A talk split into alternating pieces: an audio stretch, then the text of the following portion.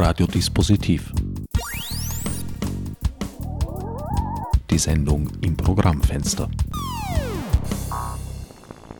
Willkommen bei Radiodispositiv. Herbert Gnauer begrüßt euch zu einer Sendung über Wiens Theaterszene.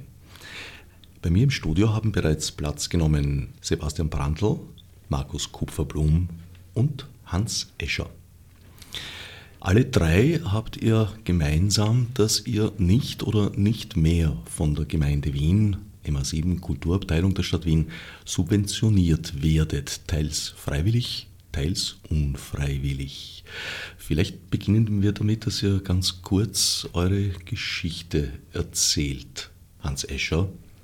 Also ich habe das Reinhardt-Seminar in Wien besucht und so habe Schauspiel studiert, bin danach nach Deutschland gegangen und war in Deutschland Schauspieler.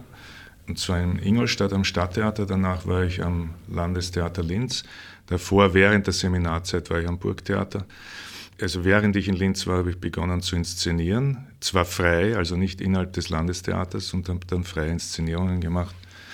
Ja, und so hat sich das dann weiterentwickelt. War dann am Theater der Jugend und habe dann halt heruminszeniert in Deutschland, in Kassel und in Stuttgart und was weiß ich, war in Freiburg und also in so in deutschen Landen und bin dann wieder zurückgekommen. 2002 war das, glaube ich, nach Wien und hat dann mit dem Bernhard Studler, einem Autor, zusammen begonnen, ein Projekt zu machen. Das heißt Wiener Wortstätten, sein Autorenförderprojekt, also ganz verkürzt gesagt, Stückentwicklung mit Autoren nicht deutscher Muttersprache, die auf Deutsch schreiben. Und dieses Projekt war da auch darauf ausgerichtet, zu produzieren, teilweise selbst zu produzieren, in Koproduktion zu produzieren, darauf ausgerichtet, diese Stücke in Umlauf zu bringen. Ja, und jetzt äh, sind wir eben im März, Mitte März damit konfrontiert worden, nach zwölf Jahren, dass unsere Förderung mit 31. Dezember ausläuft und ja, und damit ist das Projekt mehr oder weniger, also es gibt noch irgendwie so Verhandlungen, aber im Grunde genommen kann man sagen, dass das Projekt in der Form, in der es war, auf jeden Fall nicht mehr weiter bestehen wird. Ist bereits besiegelt, geht gar nicht anders. Ja, ja, das ist besiegelt. Also ich meine, es ist ja von der Jury der Konzeptförderung ist das abgelehnt worden, also auf Null gestrichen worden. Es hat sich zwar dann noch ein, eine große Aktion, offener Brief, wo sehr, sehr, sehr viele Leute unterschrieben haben, gegen diese Entscheidung gebildet im ganzen deutschen Sprachraum. Wir stehen momentan vor dem Problem, dass wir in einem EU-Projekt drinnen sind, in einem vierjährigen, das bis 21 läuft und so wie das bei EU-Projekten ist, das sind ja zur Hälfte muss man eigenfinanzieren, die andere Hälfte kommt von der EU und im Grunde genommen ist nicht klar, wie das weitergeführt wird. Das ist unsere Situation, unsere gegenwärtige. Aber es ist klar, dass es, also es wird maximal das, was von der Stadt noch kommen kann, sind vielleicht 50.000 Euro oder so. Die Frage ist, ob man das dann weitermacht einfach. Gibt es Chancen auf andere Finanzierungen, also zum Beispiel Bundessubventionen? Naja, Chancen gibt es überall, ja, das ist schon klar. Man muss sich darum kümmern. Man müsste einreichen.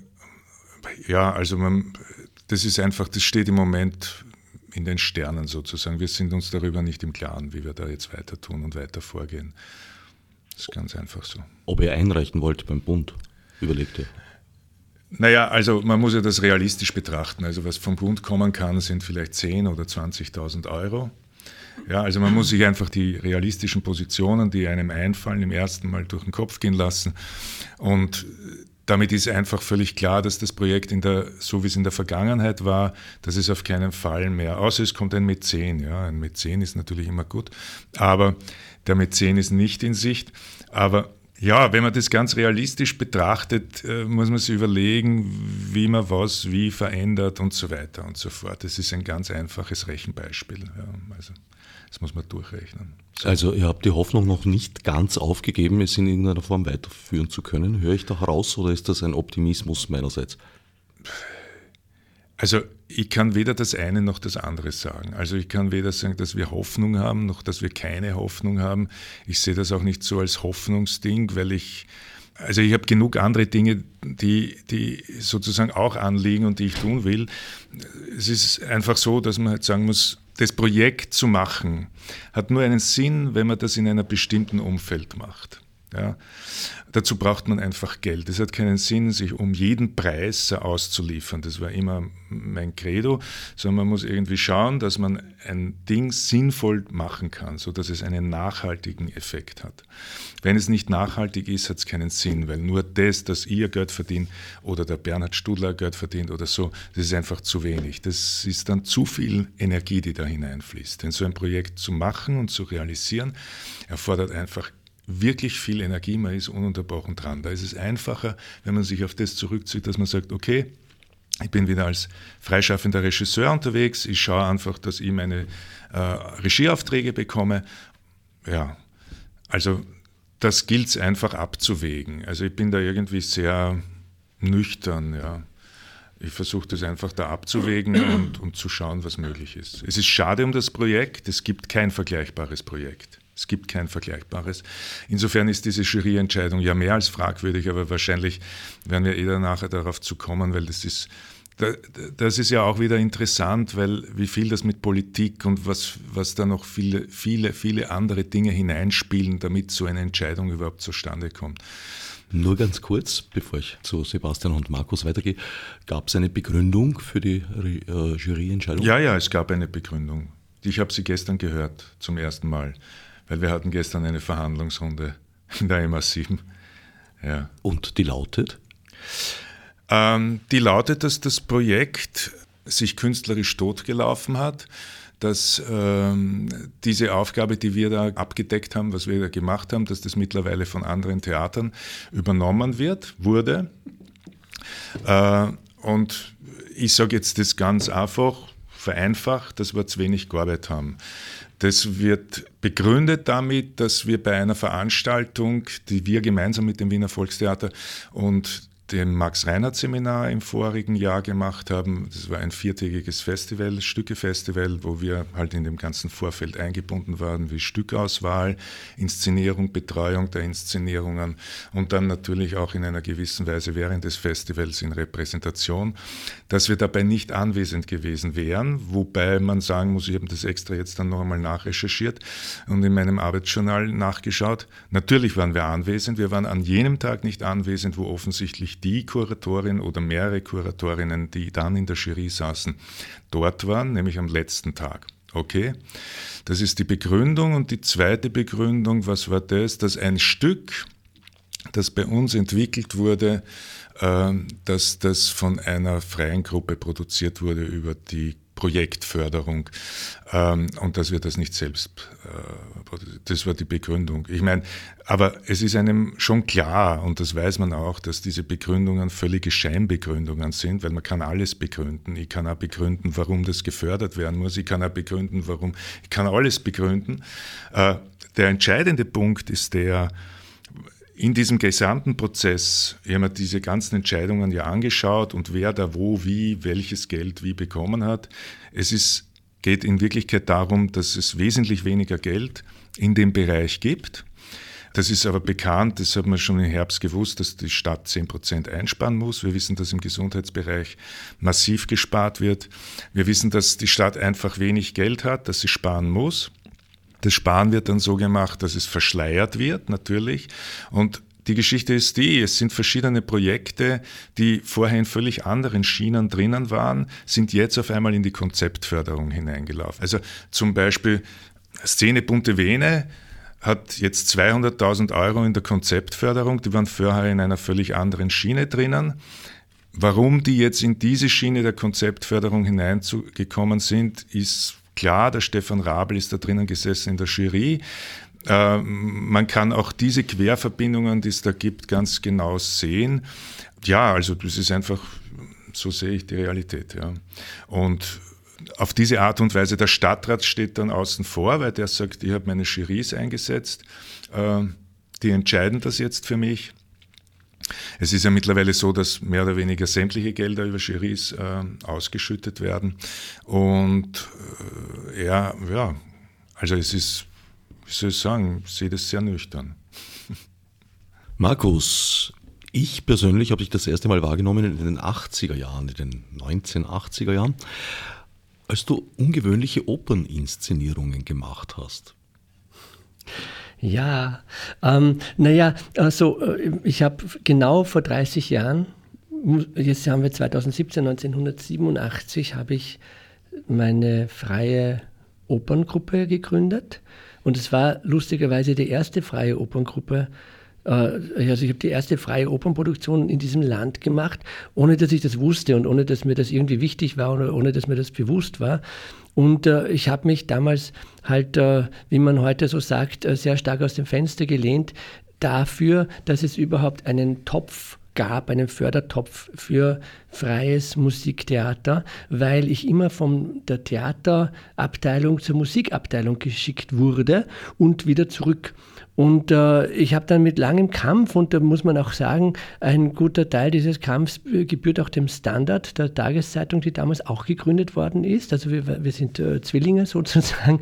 Und die war damals halt noch eine sehr, sehr progressive Zeitung, die sich sehr stark eingesetzt hat für, für freie Kunst und äh, wir haben gemeinsam mit einem äh, hohen Druck auf äh, die damalige Kulturstadträtin doch erwirkt, dass es dann einen Musiktheatertopf gab. Und kaum gab es den Topf. Äh, das ist immer wie, wie wenn man eine Autobahn baut. Äh, eine Autobahn äh, erzeugt Verkehr, so erzeugt ein Fördertopf plötzlich Kreativität. Und das Wunderschöne ist geschehen. Es gab dann sofort eine, eine große Zahl von freien Operngruppen. Und es hat dann so eine richtige gute Szene Szene gegeben, Anfang der 90er Jahre, die sich sehr, sehr schön entwickelt hat. Aber äh, mir hing immer noch der Nimbus äh, des, des, des unbequemen Revoluzers an, ich glaube bis heute. Und äh, das hat mich dann langfristig natürlich den Kopf gekostet, weil, äh, weil in, in der Stadt, wie wir ja wissen, die Devise lautet nur Carneverne. Das ist auch super für die Müllabfuhr und fürs Gesundheitswesen und für die Straßenreinigung. Aber für die Kunst brauchen wir Wellen.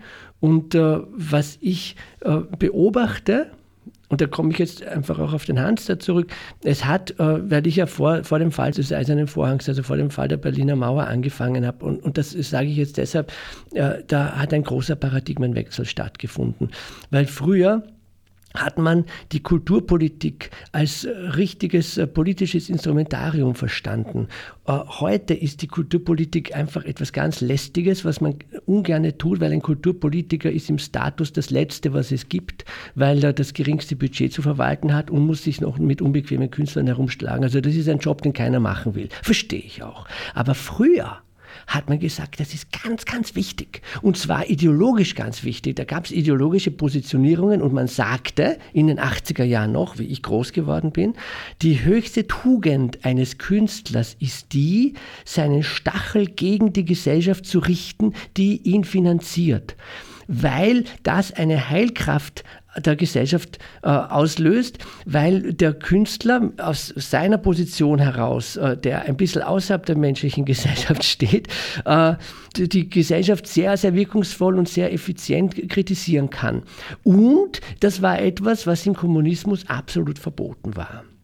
Dann kam der Fall der Mauer und plötzlich hieß es die Maxime, du wirst doch nicht die Hand beißen, die dich füttert. Also es hat sich komplett umgedreht und es wurden dann natürlich vor, vornehmlich diese Leute weiter gefördert, die nicht gefährlich werden, die eben diese Hand schön streicheln. Und wenn man dann dazugehört, dann hat man auch ein sicheres Ticket für eine Förderung. Und wenn man nicht dazu gehört, dann hat man dieses sichere Ticket, dass man keine Förderung hat. Und ich gehöre jetzt zu dieser Familie, äh, wo ich weiß, äh, ich habe jetzt, äh, äh ich habe sie gar nicht gezählt. Ich glaube, ich habe seit, seit Jänner zwölf Absagen bekommen. Natürlich von der Vierjahresförderung, von der Zweijahresförderung, von der Einjahresförderung, von der Förderung für Projekte. Dann gibt es eine Shift-Förderung. Äh, also es wird einfach, kaum steht Kupferblum drauf, äh, kriege ich eine Absage. Das heißt, du bist jetzt sozusagen die ganze Förderstrecke von Topf zu Topf gehüpft und überall abgelehnt worden. Ja, aber das ist nichts Neues. Das ist nichts Neues. Nur habe ich ein Ensemble gegründet 2013, also eine Neugründung gemacht, weil wir damals auch abgelehnt worden sind von dieser damaligen Vierjahresförderung. Und ähm, äh, habe seitdem 16 Projekte realisiert, äh, darunter zwei Filme. Und zwei dieser Projekte haben eine Förderung bekommen, eine Projektförderung. Und den Rest haben wir ganz ohne Förderung gemacht, mit Crowdfunding, mit Mäzenen und so weiter. Und haben halt auch äh, so produziert, dass es so billig war, dass, dass wir das einfach machen konnten und haben einfach nur die Einnahmen geteilt. Werden aber immer noch sehr oft ins Ausland eingeladen zu Festivals. Wir, wir haben in ganz großen Institutionen gespielt und so weiter. Aber immer mit, mit Projekten, die nicht äh, förderungswürdig äh, waren im Auge der MA7 der Stadt Wien. Die angesprochene Neugründung trägt den Namen Schlüterwerke.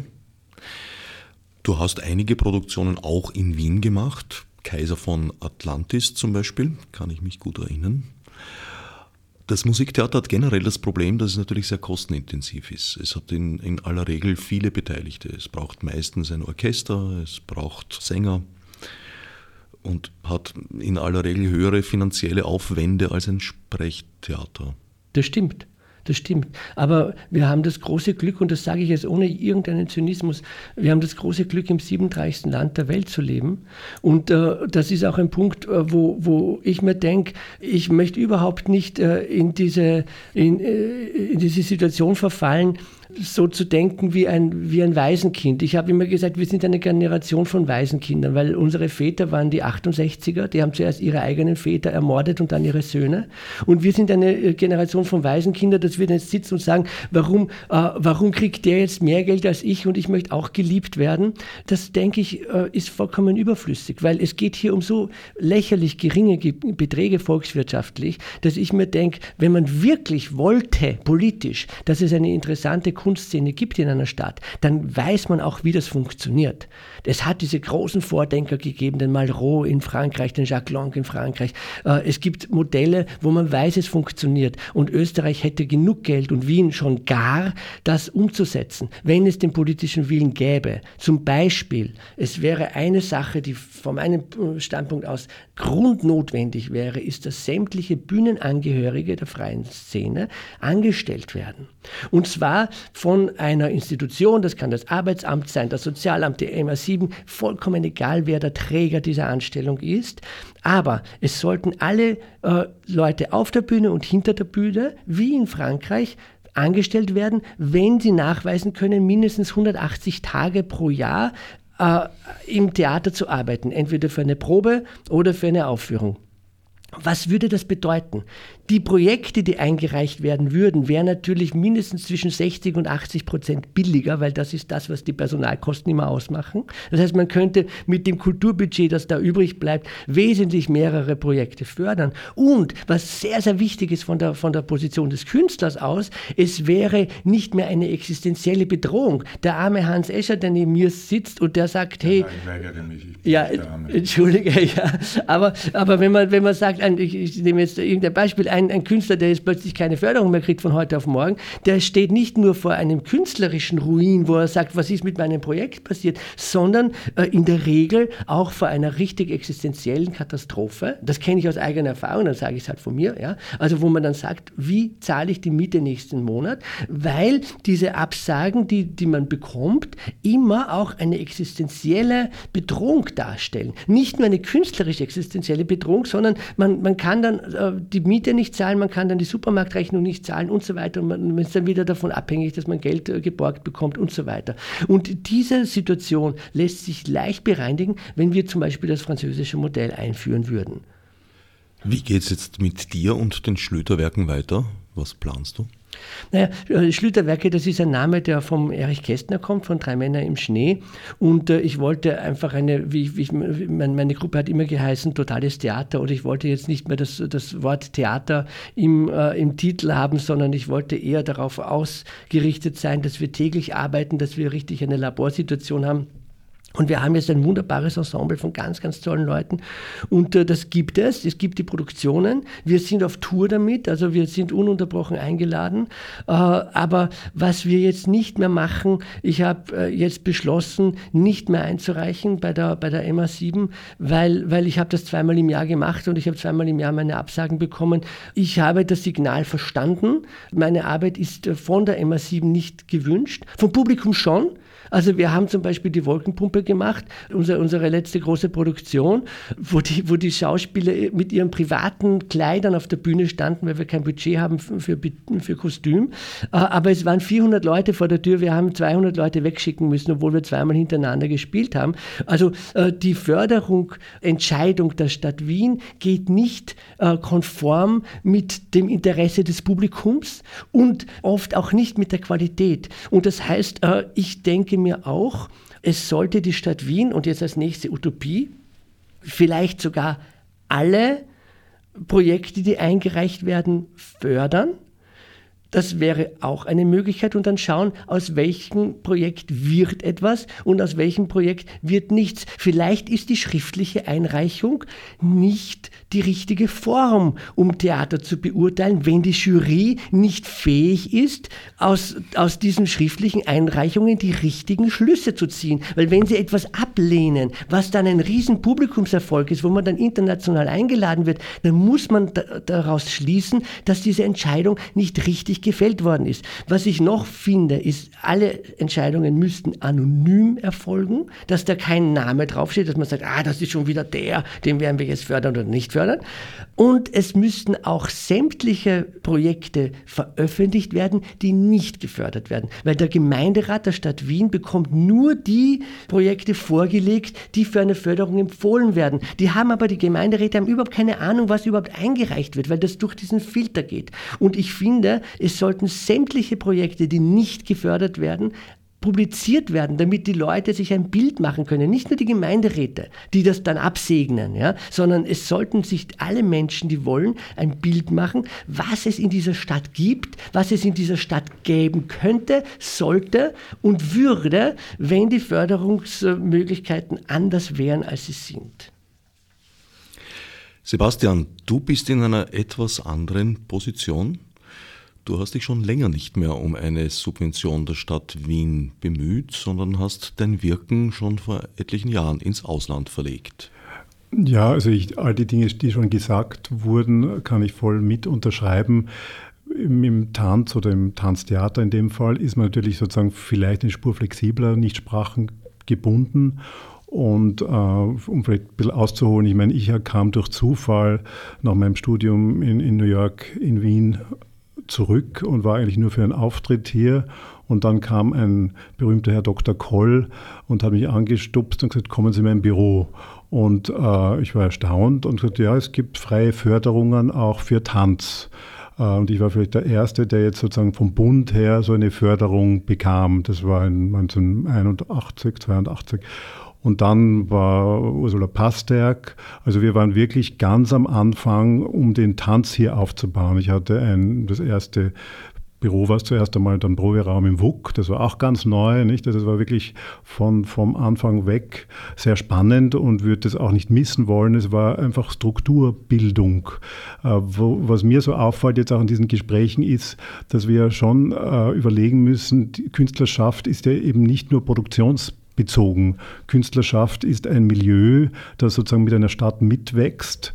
Und für mich waren die 80er, 90er in Wien wirklich sehr spannend, habe auch da wirklich sehr viel realisieren können, profitiert davon und äh, konnte eben in Asien damals schon Peking Festival, 90er Jahre und so weiter, schon Spuren hinterlassen. Also insofern war es für mich jetzt dann die Entscheidung, ja, äh, gehe ich da jedes Jahr denselben GAU ein und die, die ganze bürokratische Abwägung ist auch mittlerweile so ein Graus, dass man nein, ich mache das jetzt einfach nicht mehr.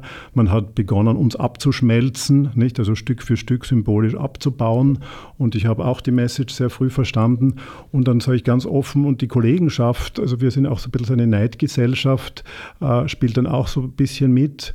Äh, und vielleicht im Tanz ist es dann noch einmal anders. Wir haben ein sehr berühmtes Monster-Tanzfestival im Sommer, Impuls. Wir haben eben seit 2002 ein Tanzquartier, das ursprünglich mehr ein Labor, ein Centre Choreographique sein sollte. Also ich habe das sehr stark mit äh, verhandelt und hat sich eigentlich als zweites Konkurrenzvehikel zu Impuls etabliert. Das eine halt ganz geballt im Sommer, das andere über das Jahr verteilt.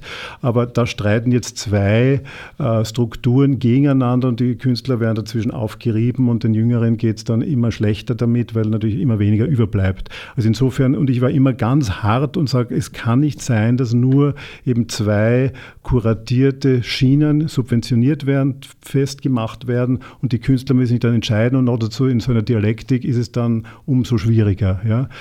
Äh, mir war immer sehr wichtig, dass eben nah, neben diesen großen Strukturen eben auch Kompanien noch was vorhanden sind. Die gibt es de facto nicht mehr.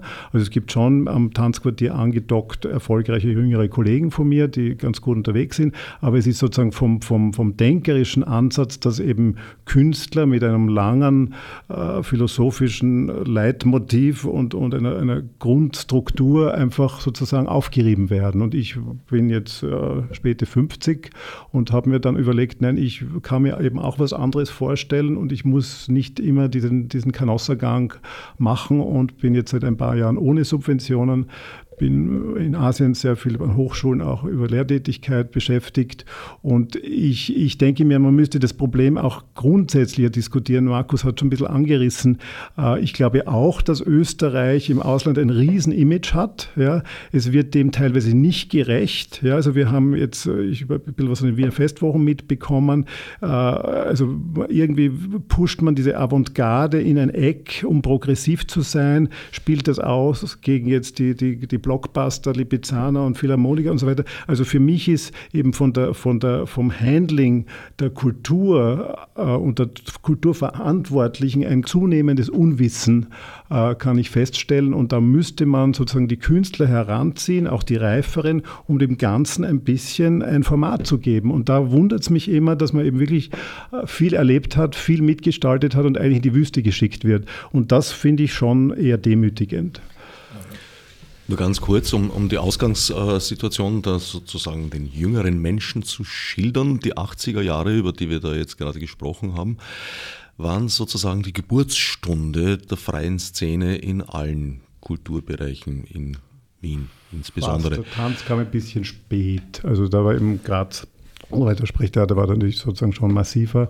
Da kann ich vielleicht auch noch sagen, ich war der erste Beirat unter Pasterk für Tanz, der dann versucht hat, vielleicht war sogar ein Fehler, den Tanz herauszunehmen aus dem Sprechtheater, da war Beil und so weiter, um sozusagen ein eigenes Profil, also ähnlich wie vielleicht jetzt da mit, mit, dem, mit dem Musiktheater, um da das einfach zu stärken. Jetzt mittlerweile ist es so, dass wir natürlich, das ist, geht wieder in die andere Richtung, das, was ich jetzt so sehe, ist das alles Performance und Happening, ja, und da wird halt einfach ganz beliebig quer durch den Gemüsegarten unterstützt. Ich sage nur, also da bin ich wieder fast konservativer, mich würde schon ein bisschen eine Profilierung interessieren und besonders was, also gerade Österreich mit vielen Traditionen, was stellt man sich da vor? Also gerade in meinem Bereich Tanz in den 30er Jahren, das ist immer noch unter der Decke. Ja? Also wir haben weder ein Laban-Center noch irgendwas, das gibt es in Tokio und in New York und in Österreich weiß man nicht mal, wer Herr Laban ist, geschweige denn Herr Kissler und so weiter. Nicht? Also wir haben in unserem Bereich bleibt es sozusagen so schick Musik und Avantgarde Dance,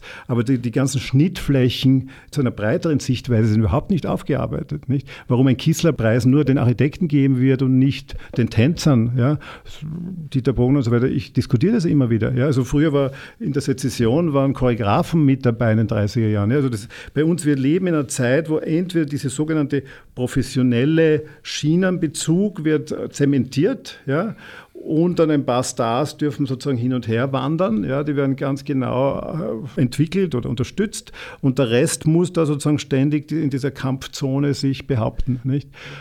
Ja, äh, ich, ich finde, dass ein Problem natürlich auch darin liegt, dass es eben diese äh, gescheiterte Theaterreform, und man darf wirklich aus, aus vollem Herzen sagen, dass sie richtig gescheitert ist, gibt, wo es diesen aberwitzigen Rhythmus gibt, diese Vierjahreskonzeptförderungen, weil nicht alle Theater diesen Vierjahresförderungsrhythmus unterworfen sind, muss man sagen, glücklicherweise für die. Und diese Leute, die diesen Vierjahresförderungsrhythmus unterworfen sind, die stehen regelmäßig vor existenziellen Katastrophen. Und zwar ist es eine Verschleuderung von Ressourcen. Es gibt Gruppen, die etwas aufbauen, die Räume aufbauen, die, die, die Strukturen aufbauen und die stehen dann nach vier Jahren vor dem Nichts, müssen das wieder, wieder verschleudern. Es ist eine Verschleuderung von Steuergeld. Also ich meine, die große Lüge liegt ja schon Konzeptförderung. Ja. Mir war immer, wie das damals ans Tapet kam, ich habe gedacht, aha, da geht es um uh, Work in Progress, da geht es um Research, da geht es uh, um Sprachlabors, Musiklabor. Aber es, äh, mittlerweile ist es so, dass diese vier Jahre Subventionen sozusagen die Gruppen, die sich irgendwie gerichtet haben, einfach sozusagen noch mehr einzementieren. Ja? Und, und dann ging es ja auch immer diese Frage um Räume. Ja? Das ist ja auch bei der Stadt Wien also ein Riesenthema, was die schon an Raumkapazitäten auf- und zugemacht haben oder dann eben schlecht verwaltet haben, war man gar nicht ausholen, haben. vernichtet haben. Nicht? Also das, das sind zweierlei Denkstrukturen. Für mich ist eben diese Konzeptförderung, das habe ich nie verstanden, dass das eben äh, sozusagen ja, mehr oder weniger bedeutet, aha, da hast du mal eine, vielleicht kriegst du eine zweite und das war's dann. Ich meine, ich hatte das Glück, ich hatte sehr früh zweimal eine Vierjahresförderung, ganz von Anfang weg. Ja. Und dann, ich meine, das war mit Ende 40 und dann ging es nur mehr bergab. Ja. Und in meinem Beruf ist das natürlich ein bisschen surreal. Ich meine, Tänzer sind zwar sterben früh, aber trotzdem Choreografen leben länger. Nicht? Also man könnte da schon weiterarbeiten. Und, und das sind eben, da habe ich nie verstanden, ich gesagt, ja, wir haben da das International Choral Lab an der Donau-Uni begonnen mit niederösterreichischen Geldern. Also wir haben immer weitergearbeitet, halt irgendwie anders. Aber es geht um Inhalte und es geht jetzt nicht nur, wie lange hast du was gehabt und jetzt kommt wer anderer dran, nicht? Also jetzt möchte ich da auch ähm, mich da einschalten. Es sind jetzt wahnsinnig viele Themen angesprochen genau, worden es hat sich irrsinnig viel überschnitten und was weiß ich, was alles. Ähm, als eine, wozu ich was sagen möchte, ich finde, dass diese Vierjahresförderung von ihrem grundsätzlichen Tun gut ist, weil ich es gut finde, dass man äh, die Sicherheit hat, über einen bestimmten Zeitraum ein bestimmtes Geld zu bekommen und damit arbeiten zu können. Das, was ich schlecht finde daran, ist das, wie sie beendet wird. Und zwar finde ich es deswegen schlecht, weil das ein wahnsinnig kurzer Zeitraum ist. Also wir haben jetzt bei uns ist die Entscheidung im März publik worden und mit Ende des Jahres läuft das aus. Wir haben das jetzt zwölf Jahre gemacht. Was wir jetzt alles abwickeln müssen, also das heißt das Büro auflösen, das ist das eine. Wir müssen Lagerräume für die ganzen Unterlagen, Buchhaltungsunterlagen etc. etc. etc. finden, denn das muss ja alles äh, mindestens sieben Jahre gelagert werden. Äh, also diese Dinge. Ich finde einfach, dass diese Übergangsfrist äh, viel zu kurz ist. Das ist übrigens interessanterweise in Vorarlberg, die machen das anders, weil da gibt es dann, wenn man abgelehnt wird, eine zweijährige Frist, Auslauf. wo okay. so ein Auslaufding ist, weil die natürlich wissen, äh, mhm. dass mhm. man nicht von einem Moment am anderen alles hat. Da sind sie bei uns in der Stadt, das muss man ganz einfach sagen, wirklich völlig naiv. Also da sind sie völlig auch unwissend. Also was diese Dinge betrifft, sind sie komplett unwissend. Das ist mir jetzt in diesen Gesprächen extrem aufgefallen. Das Zweite, was du gesagt hast mit der Anstellung, das stimmt. Also dass ein, ein Modell, das in diese Richtung ginge, wäre sicherlich irgendwie gut. Also wir sind konkret, wir die Wiener Wortstätten sind ja die letzten zwei Jahre jetzt von der Krankenkasse, Gebietskrankenkasse geprüft worden. Ich habe das also alles erlebt, da kann ich viel, viel, viel erzählen. Das ist schon wieder eine eigene Sendung. Und es ist einfach so, was mir im Zuge dieser Geschichte ganz, ganz klar geworden ist, ist das, dass alle, die in diesem Bereich, also so gut wie alle, die in diesem Bereich unterwegs sind, sind sich überhaupt nicht der rechtlichen Dinge, die arbeitsrechtlichen Dinge, denen man ausgesetzt ist, in irgendeiner Art und Weise bewusst. Ja.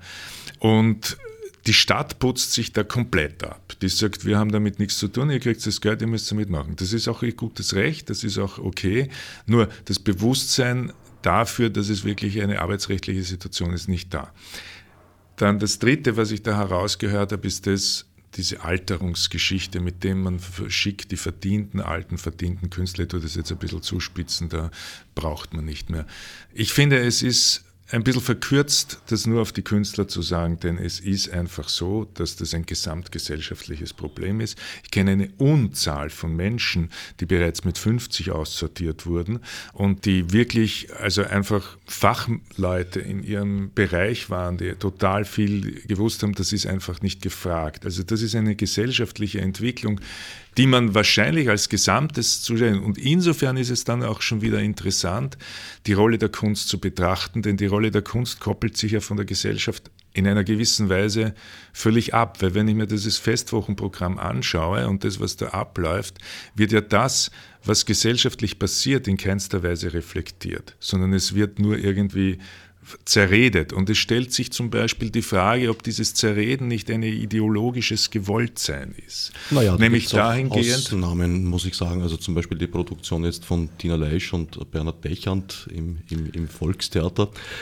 Dreiskirchen, ja, das Musical, nimmt sehr wohl hab, ein, ein, ein, ein brandaktuelles okay, Thema auf gut, und, und soll sein. Also ich habe vereinfacht, ich ziehe das zurück.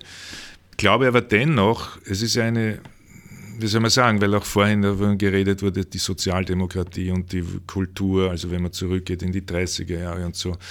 Ich glaube, man muss die Rolle der Kultur und der Kunst oder überhaupt, wir müssen auch das in einem gesellschaftlichen Kontext sehen und Zusammenhang sehen.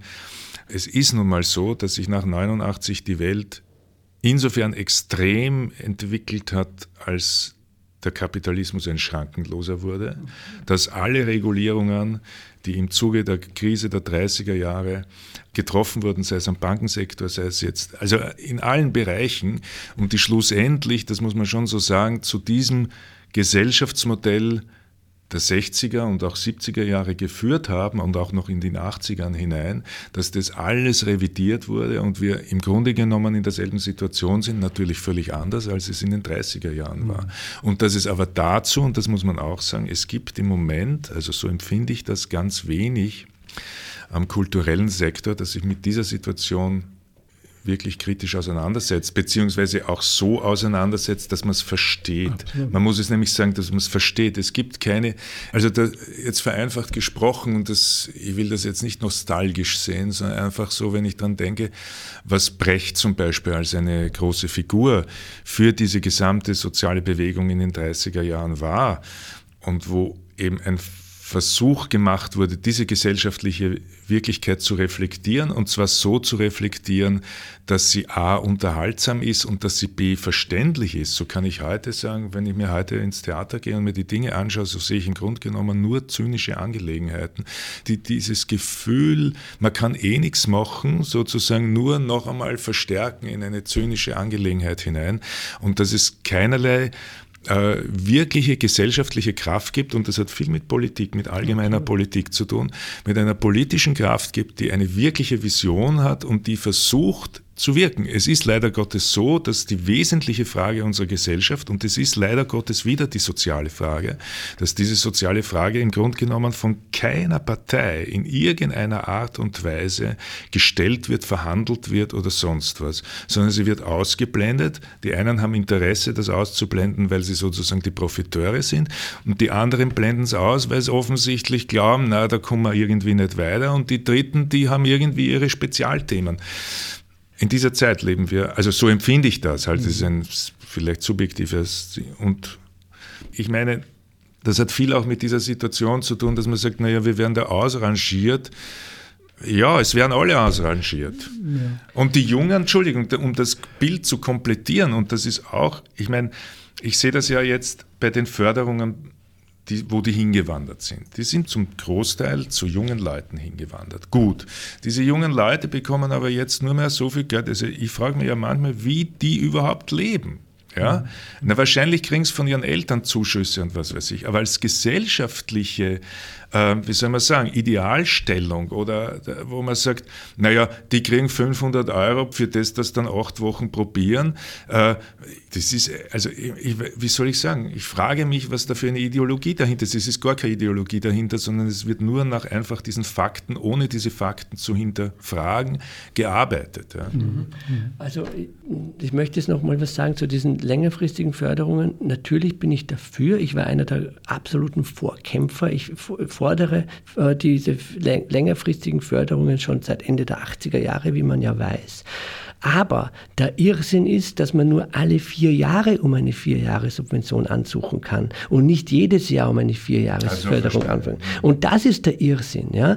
Ähm, äh, so, das, das ist einmal nur, um das, um das klarzustellen. Dann, dann äh, was, was diese Generationsfrage betrifft, ich, ich, ich sehe das total unsentimental. Ich bin ein ganz großer Förderer der Jungen und ich finde es auch ganz wichtig, dass die jungen Leute ihre Chancen bekommen. Ich finde nur, äh, und äh, diese ganzen gesellschaftspolitischen Sachen, die du gesagt hast, Hans, stimmen. Aber wir reden ja jetzt nicht von irgendwelchen markttechnischen Analysen, sondern wir reden von einer ganz klaren bewussten kulturpolitischen Entscheidung, die hier getroffen wird ja, und nicht getroffen wird. Das heißt, wir sind da jetzt nicht irgendwie einer, einer, einer, einem Gesellschaftsphänomen ausgeliefert, sondern wir, wir haben Politiker vor uns und, und deren, äh, deren äh, Gremien, die ganz bewusste Entscheidungen treffen. Und zwar betreffend der Professionalisierung der Szene. Deshalb habe ich gesagt, ich fordere, dass alle Leute angestellt werden, weil nur so kann es wirklich eine professionelle Szene geben. Ansonsten ist man wirklich Almosenempfänger und muss dann noch immer diese Bittstellerhaltung haben gegenüber der, der Subventionsgeber, damit man das nächste Mal bitte auch wieder ein Almosen bekommt. Das habe ich, das nenne ich halt immer dieses, äh, dieses äh, Waisenkind-Phänomen, dass man dann immer bettelt um ein, ein, ein Stückchen Kuchen. Äh, das, das kann ja nicht eine, eine, eine professionelle Theaterszene nach sich ziehen. Und ich sage deshalb, es ist diese Theaterreform absolut gescheitert, weil es eben keine professionelle freie Szene gibt oder ganz wenige wenige Gruppen, die das Glück haben, äh, eben da bedacht zu werden von, einer, äh, von einem sicheren Ticket auf, der, auf den vier Jahressubventionen. Aber es ist eine, eine Szene, äh, die, die, die von Almosen lebt. Und es gibt auch keine internationale Strahlkraft. Es gibt kaum eine Gruppe, die international wahrgenommen wird, die auf internationale Festivals eingeladen wird und die auch einen künstlerischen Erneuerungsprozess auslösen. Also und das ist eine ganz große, äh, ein großer Anspruch an die freie Szene. Ich für mich, da muss ich jetzt widersprechen, die Wiener Wortstätten hatten eine und haben noch immer eine internationale Strahlkraft es ist einfach so, dass eine ganze Reihe von Autorinnen und Autoren, die bei uns angefangen haben und die wir wesentlich entwickelt und gefördert haben, die mittlerweile international tätig sind. Es ist so, dass wir mit internationalen äh, anderen Institutionen kooperieren und zusammenarbeiten und schlussendlich hat sich das auch in dieser Unterschriftenliste des offenen Briefs äh, wiedergespiegelt. Das sage ich jetzt, das ist das eine. Das andere ist das Warum? Also du sagst, die Theaterreform ist gescheitert. Die Theaterreform ist nicht gescheitert, würde ich sagen, sondern sie ist schlicht und ergreifend aufgeweicht worden. Und sie ist schlicht und ergreifend im Wiener Provinzialismus untergegangen. Denn der Ansatz war der, und den Ansatz fand ich gut, und das hat mich da und den Bernhard ja natürlich auch dahin gelockt, war das zu sagen, wir fördern ab jetzt ganz oder gar nicht, hat es geheißen. Und das Zweite, dass es über einen langeren Zeitraum ist, eben diese vier Jahre.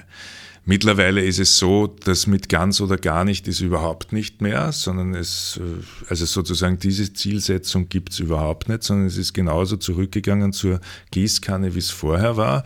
Ja, und das, was du sagst mit diesen vier Jahren, dass man jedes Jahr, da gebe ich dir recht, das war halt ich glaube auch damals irgendwie diese merkwürdige Idee, wenn wir jetzt diese Probleme lösen, dann haben wir die Probleme ein für alle Mal gelöst. Das ist ja auch ein bisschen unsinnig gewesen. Naja, der, der, auch der wichtige Punkt ist eben dieses Feigenblatt der Kuratoren. Nicht? Ja, da gibt es ja. ja. eben auch wiederum für die vier Jahre andere wie für die Projekte und ein Jahr und zwei Jahre. Also da gibt es sozusagen ein ganzes Arsenal von Kuratoren an Bund und Wien.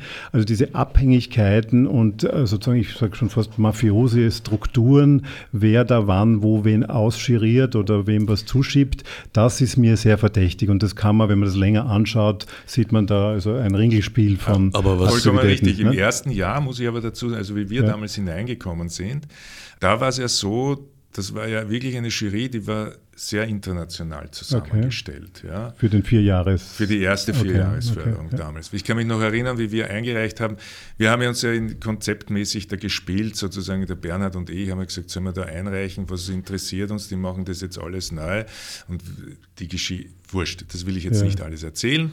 Jedenfalls kann ich mich erinnern, nachdem unser Konzept fertig war und wir haben dieses Konzept natürlich befreundeten Dramaturgen und was weiß ich was gezeigt und die haben alle gesagt, nee, das ist super, das Konzept, aber das wird es nie durchkriegen, weil das sozusagen, das, das ist nicht kurzfristig interessant, sondern nur langfristig. Es ist irgendwie überraschenderweise, muss man wirklich sagen, ist es passiert. Mittlerweile ist es halt so, dass es immer, ich sage jetzt, aus einer internationalen Jury wurde eine Regionaljury und man ist vor demselben Problem, vor dem die vielen Leute ja auch die ganze Zeit stehen, genau. nämlich das, ich sage es jetzt wirklich vereinfacht, einer schiebt es dem anderen zu. Und das ist halt einfach das menschliche Gesetz ja, und ja, läuft es ja. einfach. Und dann, ja, ich bin übrigens der Meinung, und das möchte ich jetzt dazu sagen, ich bin ja überhaupt ein Feind von diesen ganzen Beiräten immer gewesen. Absolut. Weil ich der Meinung bin, einer sollte entscheiden, man kann, wenn man den fünf Leuten, die da drinnen sitzen, wenn man da jeden ich sage jetzt einen Teil der Summe in die Hand und sagt, so, und mit dem Geld musst du jetzt verantworten, mhm. wen du förderst und du musst die auch noch betreuen, dann schaut die Sache anders aus. Denn ich habe, weiß Gott, wie oft, nämlich in den Jahren davor, viele, viele Jahre davor, wie ich noch so bei diesen Juries eingereicht habe, habe ich immer wieder erlebt die Frage, na, warum ist das so? Ja, ich weiß auch nicht, das hat der und das haben die Absolut. und das ist der und das, da versteckt sich einer hinter dem anderen, so wie sie jetzt der Stadtrat hinter seinen Juries versteckt. Die Juries verstecken sie untereinander. So verstehen, ja. Also ein Kuratorenmodell. Also da darf ich da gleich einhaken. Ich habe 1997, das ist mittlerweile vor 20 Jahren, habe ich im Standard einen ganzseitigen Artikel geschrieben. Äh, das ging damals noch, da wurden noch solche Sachen veröffentlicht, über ein sogenanntes Kuratorenmodell. Das war gerade die Zeit, wo der, wo der Marburg dann Stadtrat geworden ist und ich wurde da eben auch von ihm eingeladen. Da war ein großer Punkt die Langfristigkeit der Förderung, also die damals Dreijahresförderung, das, das habe ich ihm dann noch persönlich erklären dürfen und das hat er dann auch umgesetzt. Und das zweite war ein sogenanntes Kuratorenmodell, wo ich gesagt habe, es sollte zwölf Kuratoren geben, die jeweils fünf Millionen Schilling haben. Also die, jetzt umgerechnet wären das 350.000 Euro. Also das sollten zwölf Kuratoren sein, die jeweils 5 Millionen Schilling haben, das wäre umgerechnet jetzt 350.000 Euro, die dafür äh, gerade stehen. Und wo man da, dann auch als, als Künstler sagen kann, man hat zwölf unterschiedliche Menschen zur Auswahl, wo man beantragen kann. Das heißt, wenn du mit meiner Arbeit nichts anzufangen weißt, 1000 Rosen, aber vielleicht gibt es einen anderen dieser zwölf, der sagt, okay, und der wiederum kann entweder einer einzigen Gruppe seine 350 50.000 Euro geben oder jetzt müssen wir es wahrscheinlich evaluieren mit 500.000 Euro. Der kann die 500.000 äh, einer Gruppe geben oder 20 Gruppen oder einer 100.000 und was weiß ich. Der kann machen, was er möchte, steht aber gerade und deshalb habe ich gesagt, sollte man einen Theaterpreis installieren, der ein bisschen wie der Oscar funktioniert, um die Kuratoren zu evaluieren. Und den könnte man Nestro nennen oder was immer. Ja? Und dann könnte man sagen, ich bin ein Kurator, ich habe meine 350.000 Euro verteilt und meine, meine Schäfchen haben äh, vier Preise abgeräumt und der andere sagt, meine haben zwölf Preise abgeräumt. Keine Ahnung. Ja? Und das heißt, das ist eine Evaluierung der Kuratoren, dieser Preis. Und das war meine Idee von damals, weil ich auch ein, ein, ein leidenschaftlicher Gegner des Beirats war. Warum? Weil demokratische Abstimmungen, und das war immer die Begründung, ja, es wurde halt einfach demokratisch abgestimmt, äh, fördern immer das Mittelmaß. Im gesellschaftspolitischen wollen wir das, aber in der Kunst brauchen wir die radikalen Positionen. Das heißt, da ist eine Mittelmaßabstimmung und eine, wenn, wenn wir jetzt hier zu viert sitzen und wir stimmen ab, was hat uns am besten gefallen, kommt immer Mittelmaß raus. Und das ist, wie gesagt, im, äh, im gesellschaftspolitischen sehr erstrebenswert, aber was die Kunst betrifft, wir brauchen die radikalen Positionen. Deshalb brauchen wir die Einzelmeinungen von, von zwölf Wahnsinnigen, die sagen, ich mache mit meinem Geld das oder mit, mit dem mir zugeteilten Geld. Und deshalb wenn es Kuratoren gibt, dann sollte es zwölf geben, dass wir eine Vielfalt haben, dass wir Künstler und Künstlerinnen auch die Möglichkeit haben, zu unterschiedlichen Leuten zu gehen. Zwölf, weil es zwölf. Äh die heilige Zahl, zwölf Geschworenen. 13 wäre mir lieber. 13, 13. Das ist egal. Es war ein Vorschlag. Man kann auch sagen, wie der, wie der Hans, dass, dass man sagt, ja, machen wir fünf oder so. Aber es muss, mir wäre fünf zu wenig. Ja, die sollten. ja, siehst du, das ist schon so. Ja. Die sollten genreübergreifend oder genreunabhängig äh, agieren Nein, können, weil ich sehe immer mehr Mischformen. Also ich ja. sehe, was weiß ich, performative Philosophen zum Beispiel auf, auf, auf Bühnen und alles, alles Mögliche, was sich ins bisherige Raster gar nicht einordnen lässt, was ja gut so ist grundsätzlich. Jein. Also ich war gerade jetzt in Venedig auf der Biennale, wo man sich auch denkt, okay, performativ, Installation und so weiter. Die bildenden Künstler, die klassischen schreien, glaube ich, auch noch mehr auf, weil alle sozusagen Wäscheleine und Pampers in jedem Pavillon, also macht jetzt auch die Kunst nicht mehr so exklusiv, nicht? Also wir haben es ja in allen Bereichen mit dieser Erosion, die, wir, die andiskutiert wurde, zu tun, dass man eben fragt, was tut die Kunst jetzt? Ja? Und äh, also ich meine, in, in meinem Bereich sozusagen das Handwerkliche des Tanzes ist überhaupt verpönt, also alles, was, was, was aus Grazie und Bewegung ist überhaupt out. Ja, das war sozusagen mein Streitobjekt mit, mit der ersten Intendanz des, der, der, des Tanzquartier Wien, weil wir halt doch, also es ist jetzt nicht so, dass ich jetzt vom Ballett oder was komme, aber es gibt sowas schon so wie einen Duktus, den man auch weiterentwickeln will. Nicht? Und wir sind zum Beispiel gescheitert an einem Großprojekt CRH Spiegel. Ja, wir haben das in Asien voll durchorganisiert.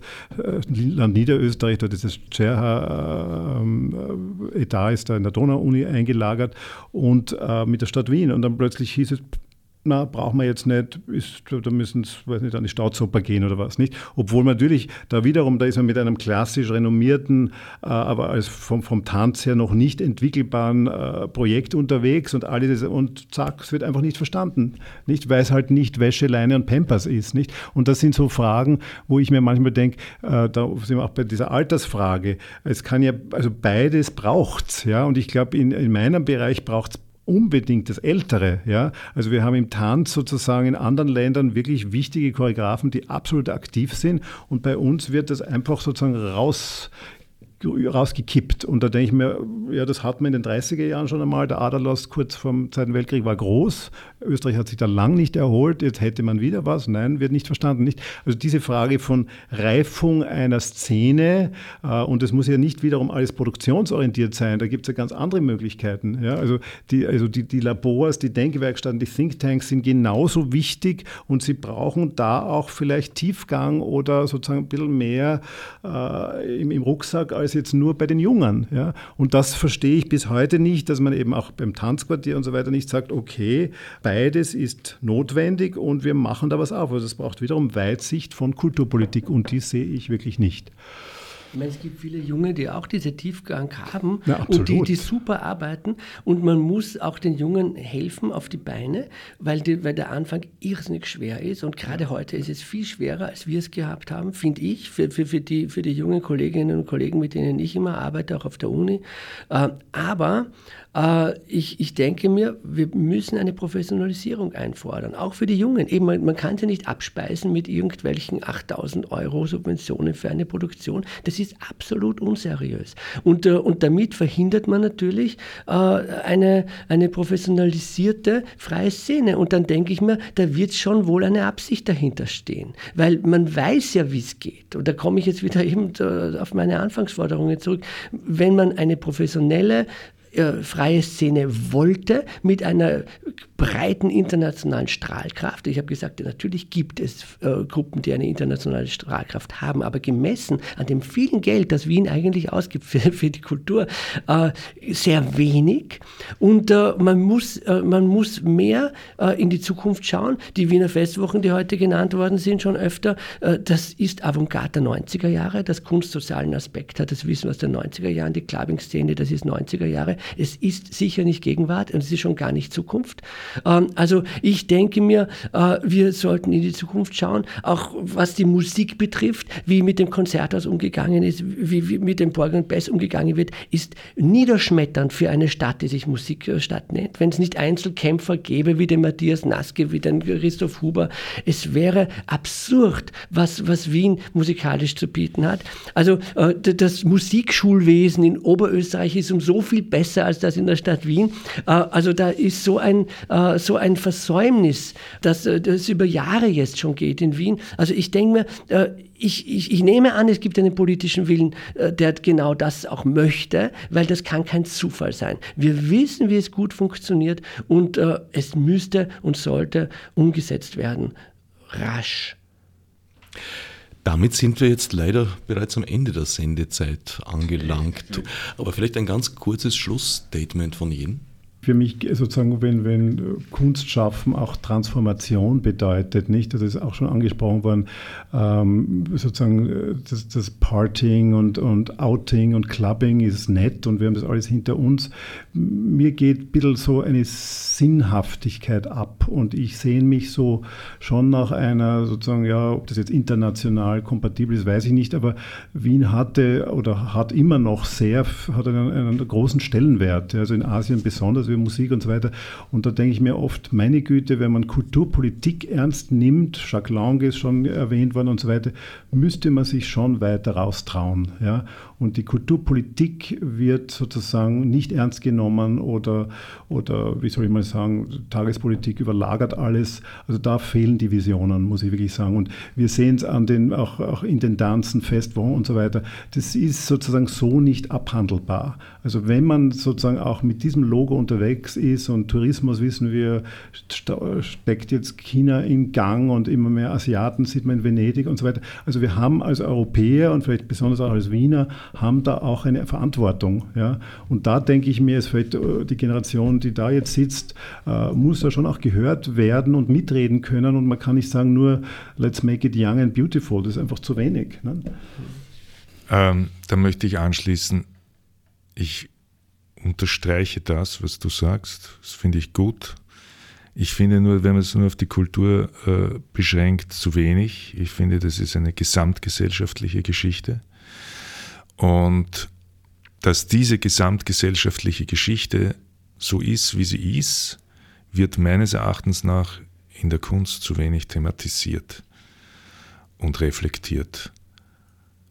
Also ich wünsche mir für Wien eine ganz starke, lebendige Kultur- und Kunstszene, Musik, Theater, Tanz, äh, was immer Performance und ein ganz klares Bekenntnis der Kulturpolitik, dass das gewollt wird und nämlich, dass es kein Lippenbekenntnis bleibt, sondern dass dem auch Taten folgen, dass man alle Einreichungen fördert, dass alle Leute existenziell abgesichert sind. Ich äh, glaube, dass dann in 0, nichts Wien zu einem großen künstlerischen Zentrum wird. Das, was es immer behauptet, dass es das jetzt schon sei, es ist so nicht.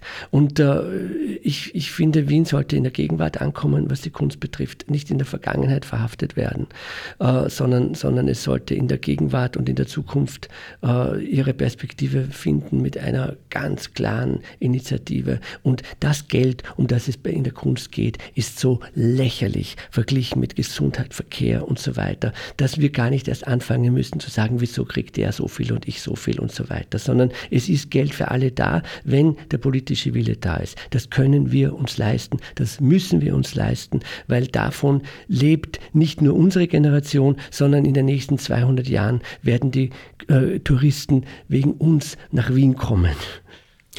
Mit Blick auf die Studiouhr muss ich mich jetzt schon ein wenig tummeln, um die Abmoderation noch zeitgerecht hinzukriegen. Ich danke Markus Kupferblum, Hans Escher und Sebastian Prantl für den Besuch im Studio.